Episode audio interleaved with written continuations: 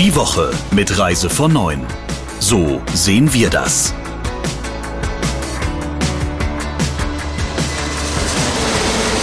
Schön, dass Sie und ihr wieder mit dabei seid. Herzlich willkommen zum Reise von neuen Podcast. Auch in dieser Woche haben wir wieder eine spannende Zusammenfassung der Woche vorbereitet. Ich bin Sebastian Rabe und nicht alleine hier im virtuellen Podcast-Studio.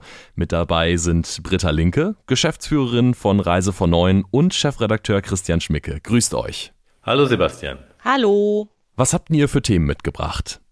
Ja, wir haben heute wieder mal Impfpässe und äh, Apps mit dabei im Programm. Dann unterhalten wir uns über den Sicherungsfonds. Kurzarbeitergeld und Ü3 Plus haben diese Woche eine Rolle gespielt.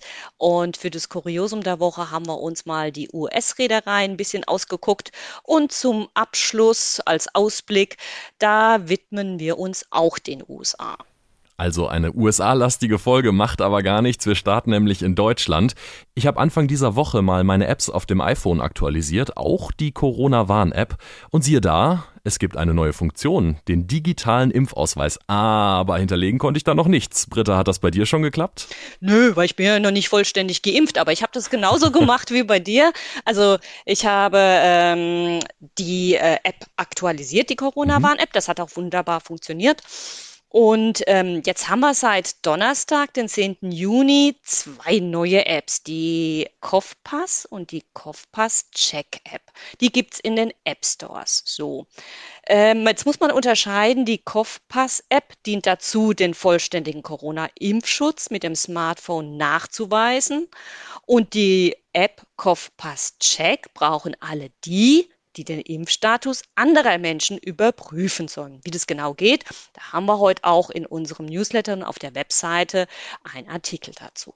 Was äh, unsere Hörer jetzt dabei interessieren wird, ist, wann und in welchen Ländern der digitale Impfnachweis denn gelten wird. Und da fängt nämlich das Problem an.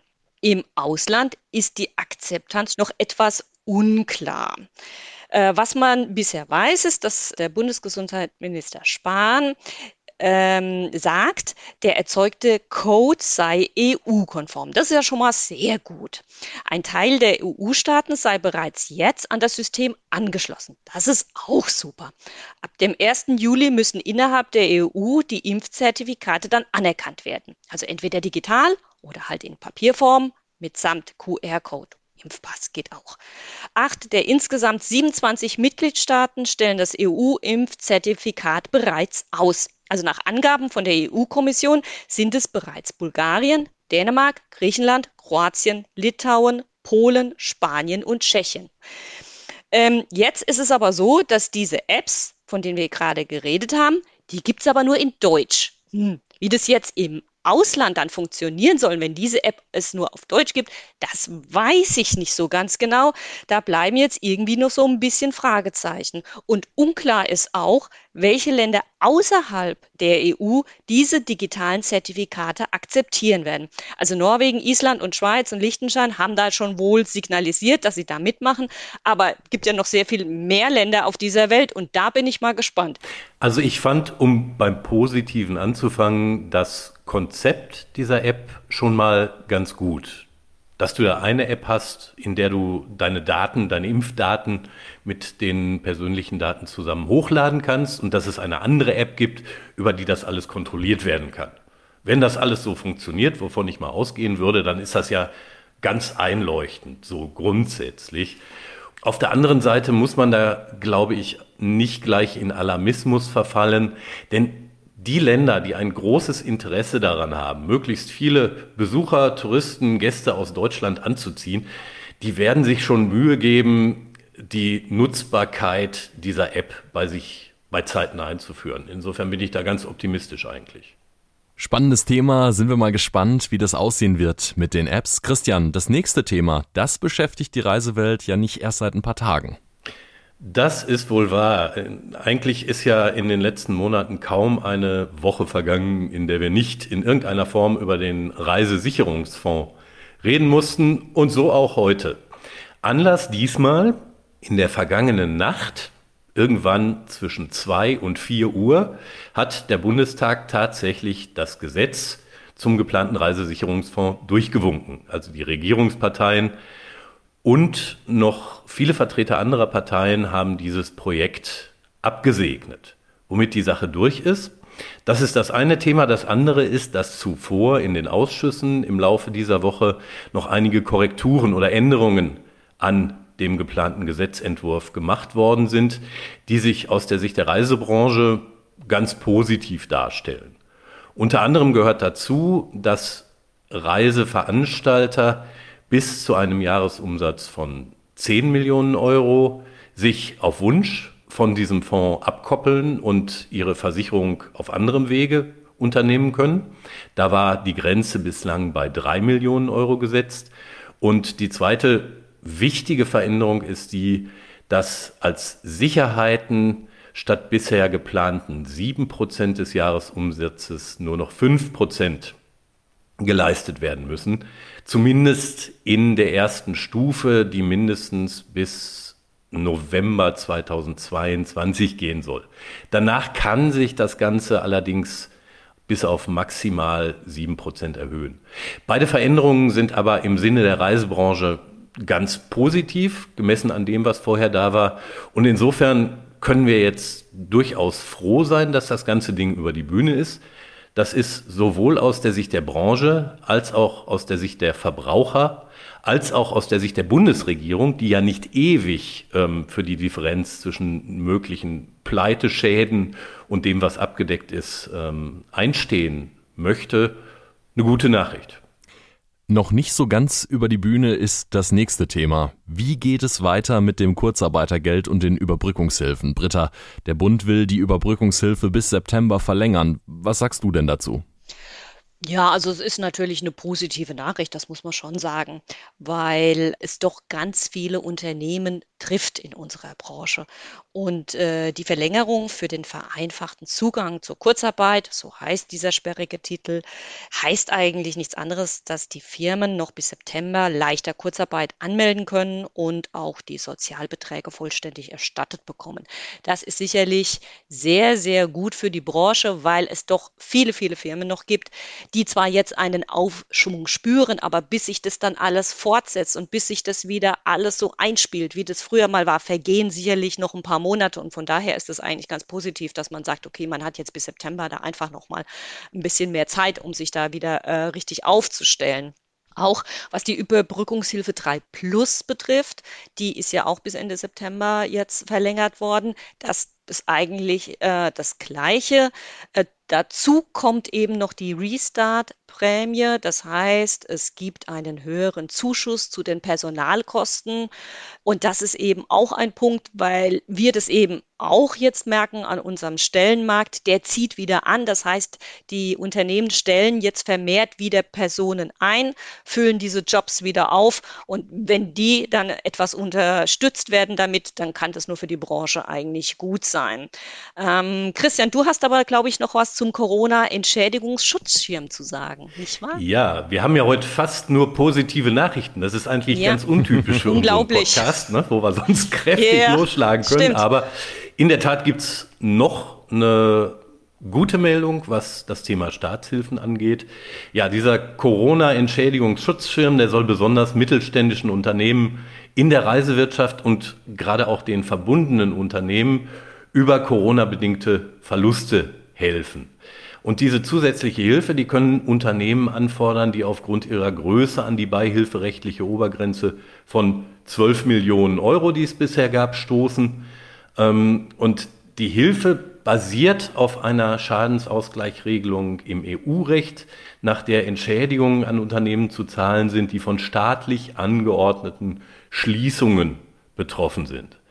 Und das Bundeswirtschaftsministerium hat sich in dieser Sache jetzt der Auffassung angeschlossen, dass Reisebüros zwar nicht oder Reiseveranstalter auch nicht immer gezwungen waren, tatsächlich zu schließen, dass sie aber die Basis ihrer Geschäftstätigkeit vorübergehend völlig verloren hatten. Und das hat man dann im Bundeswirtschaftsministerium mit einer Schließung des Unternehmens gleichgesetzt.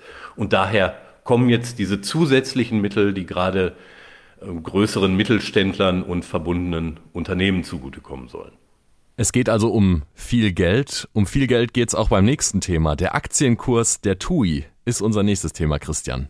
Ja, nicht nur der Aktienkurs der TUI. Eigentlich ähm, sind es die Kurse touristischer Aktien insgesamt, also die Kurse von Aktien von Reiseveranstaltern, klar, da gibt es allerdings nur relativ wenige börsennotierte, die Kurse von Aktien der Airlines, die Kurse von Aktien der Buchungsportale, da sind ja einige börsennotiert.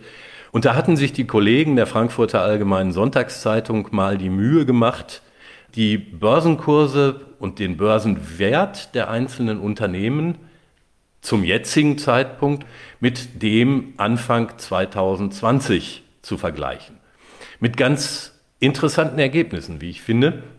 Denn es gibt tatsächlich, obwohl man ja weiß, dass in der Corona-Krise alle, aber auch alle touristischen Unternehmen kräftig gelitten haben, einige Aktien, die deutlich über dem stehen, was Anfang 2020, also vor der Corona-Krise der Fall war.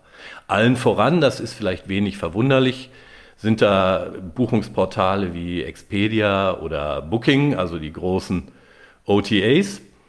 Ähm, dann gibt es ganz vorne interessanterweise Korean Air, eine eigentlich klassische Airline, ähm, die um 114 Prozent über dem Kurs von Anfang 2020 lag. Wobei man sagen muss, dass 2020 die Kursentwicklung bei allen Aktien bis zum Ausbruch oder bis zum weltweiten Ausbruch von Corona noch deutlich nach oben gegangen sind. Also in den ersten zwei Monaten hat äh, die Börse floriert und danach ging es überall bergab und dann relativ steil wieder für viele bergauf.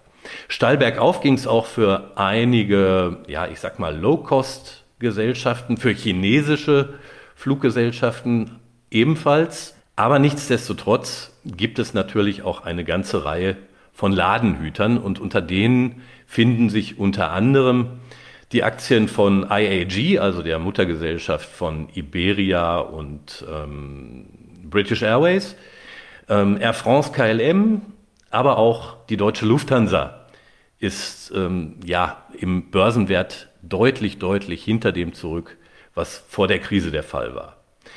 Und die großen Kreuzfahrtgesellschaften, was auch wenig verwunderlich ist angesichts der hohen Kosten, die sie hatten, haben ebenfalls stark verloren. Ganz interessant ist auch der Blick auf die Analystenempfehlungen. Da gibt es gerade für die Low-Cost-Carrier durchaus eine ganze Reihe und auch für die Buchungsportale von Analysten, die sagen, jetzt noch kaufen, obwohl der Börsenkurs eigentlich schon wieder relativ hoch ist.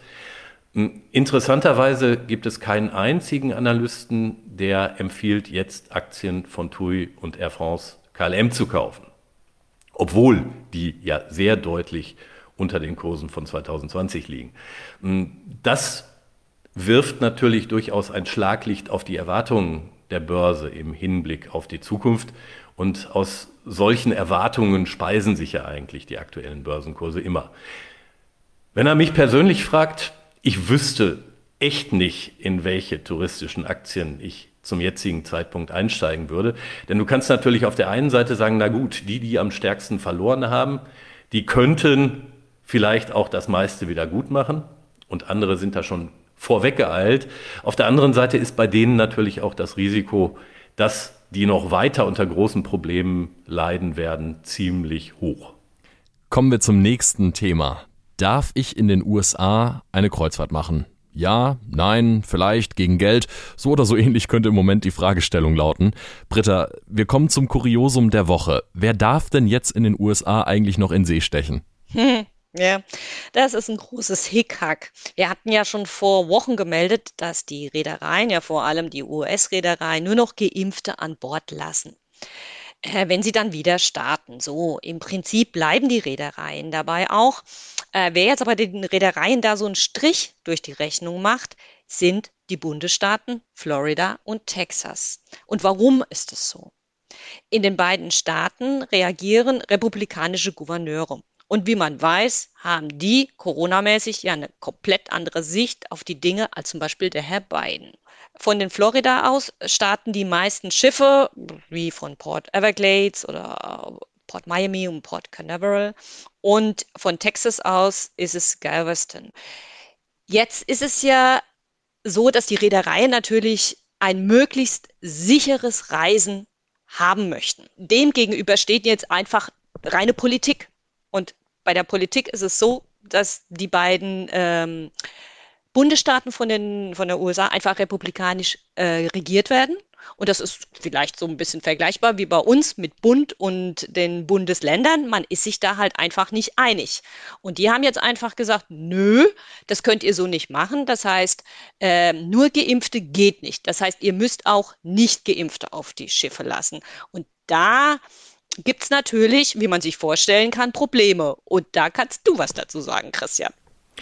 Ja, das Problem ist, dass die US-Kreuzfahrtgesellschaften ja gesagt hatten, eigentlich wollen sie nur geimpfte oder genesene Passagiere an Bord lassen, mit Ausnahme kleiner Kinder beispielsweise. Und da Miami etwa der wichtigste Abfahrtshafen für die großen US-Gesellschaften ist, ist ihnen da tatsächlich ein großer Strich durch die Rechnung gemacht worden. Und jetzt versuchen sie sich so ein bisschen aus der Affäre zu ziehen, indem sie sagen, na klar, wir werden uns ähm, diesen Vorschriften beugen, also wir werden nicht von unseren Passagieren verlangen, dass sie schon geimpft sind, aber zum einen müssen die dann an Bord vermehrt Tests absolvieren und für diese Tests werden wir die Passagiere zur Kasse bitten. Das kostet ja auch alles was. Und zum anderen werden die verschärften Maskenpflichten und Abstandspflichten und ähnlichen Sachen unterliegen. Das ist so ein bisschen so, wie wenn ich ein Hotel ohne Kinder haben will und mich sträube oder ähm, mich scheue, Adults Only drauf zu schreiben, dann versuche ich eben die ganze Sache für diejenigen, die nicht in mein Gästeraster passen, möglichst unattraktiv zu machen. Das ist aber offensichtlich gerade so die Strategie, die die US-Kreuzfahrtgesellschaften verfolgen. Ja, eine spannende und auch unterhaltsame Woche liegt zurück. Was erwartet uns denn in der kommenden Woche? Ja, in der kommenden Woche, da habe ich mir jetzt auch mal wieder die USA rausgesucht und zwar aus folgendem Grund, weil der Herr Biden äh, ja jetzt am Wochenende in Europa weilt und äh, ich mir vielleicht davon verspreche, dass der Herr Biden sich mit den übrigen Staatsoberhäuptern unterhält und vielleicht die Einreisesperre für die Europäer in Zukunft aufhebt. Das wird jetzt nicht sofort passieren, das ist mir schon klar. Ein erster kleiner Schritt ist in diese Richtung auch getan worden. Die USA haben diese Woche nicht mehr vor Reisen nach Europa gewarnt. Immerhin. Das ist jetzt noch nicht, dass die USA aufmacht, aber es ist ein kleiner Schritt erstmal in eine positive Richtung. Und ähm, ich persönlich verspreche mir da einfach schon, ähm, wenn die sich persönlich äh, von Face to Face einfach gegenüberstehen, dass dieses Thema einfach angesprochen wird und man da zeitnah eine Lösung findet. Weil man muss sich mal überlegen, seit ähm, hm, Anfang des Jahres 2020 gibt es einen Einreisestopp für uns Europäer. Also mich persönlich hat es getroffen, weil wir wollten eigentlich letztes Jahr in die USA reisen. Äh, wir haben da auch eine Verwandtschaft, die wir besuchen wollten und das ging nicht. Okay, so, jetzt ist es aber immer noch so, dass wir im Jahr 2021 das immer noch nicht können. Also wahrscheinlich wird es 2022, aber ich kann mir natürlich vorstellen, dass viele Menschen hier auch in Deutschland sehnsüchtig darauf warten, dann einfach mal ihre Lieben wieder auf dem anderen Kontinent zu besuchen. Und ähm, das ist so meine Hoffnung, dass da was geht. Ich bin mal gespannt, ob ihr eure Reise noch in diesem Jahr antreten könnt. Ich glaube nicht, Christian. Dieses Jahr, glaube ich, habe ich abgeschrieben. Also ich plane jetzt einfach mal für 2022. Okay, Britta, dann kannst du dich vielleicht mit der Fußball-Europameisterschaft trösten. Das ist doch genau dein Thema, oder? Total, ähm, absolut. Beim Blick auf die nächste Woche darf man natürlich nicht vergessen, dass am Dienstag 21 Uhr Deutschland gegen Frankreich spielt. An mir als muss ich sagen, bekennender Fußballfan ist jegliche Europameisterschaftseuphorie bislang noch hundertprozentig vorbeigegangen. Ich bin mal gespannt, ob die sich jetzt in den nächsten Tagen und Wochen dann noch einstellt. Also da bin ich auch mal gespannt. Also das ist mir auch aufgefallen. Ich bin ja jetzt kein Fußballliebhaber, das muss ich gestehen hier an dieser Stelle, aber selbst als Fußballbanause kriegt man das eine oder andere ja schon mit, wenn es EM oder WM heißt. Aber diesmal, boah, ich weiß so gar nichts. Ich weiß da nur eine Sache, abseits ist, wenn der Linienrichter die Fahne hebt. Immerhin. also danke, dass Sie und ihr in dieser Woche auch wieder beim Reise von neuen Podcast mit dabei wart. Vielen Dank für das kurzweilige Gespräch an Britta Linke, Geschäftsführerin von Reise von neuen und Chefredakteur Christian Schmicke. Tschüss, macht's gut. Ja, vielen Dank auch an euch zwei und ein schönes Wochenende. Bis nächste Woche. Macht's gut. Die Woche mit Reise von 9. So sehen wir das. Der Reise von 9 Podcast in Kooperation mit Radio Tourism. Mehr News aus der Travel Industry finden Sie auf reisevon9.de und in unserem täglichen kostenlosen Newsletter.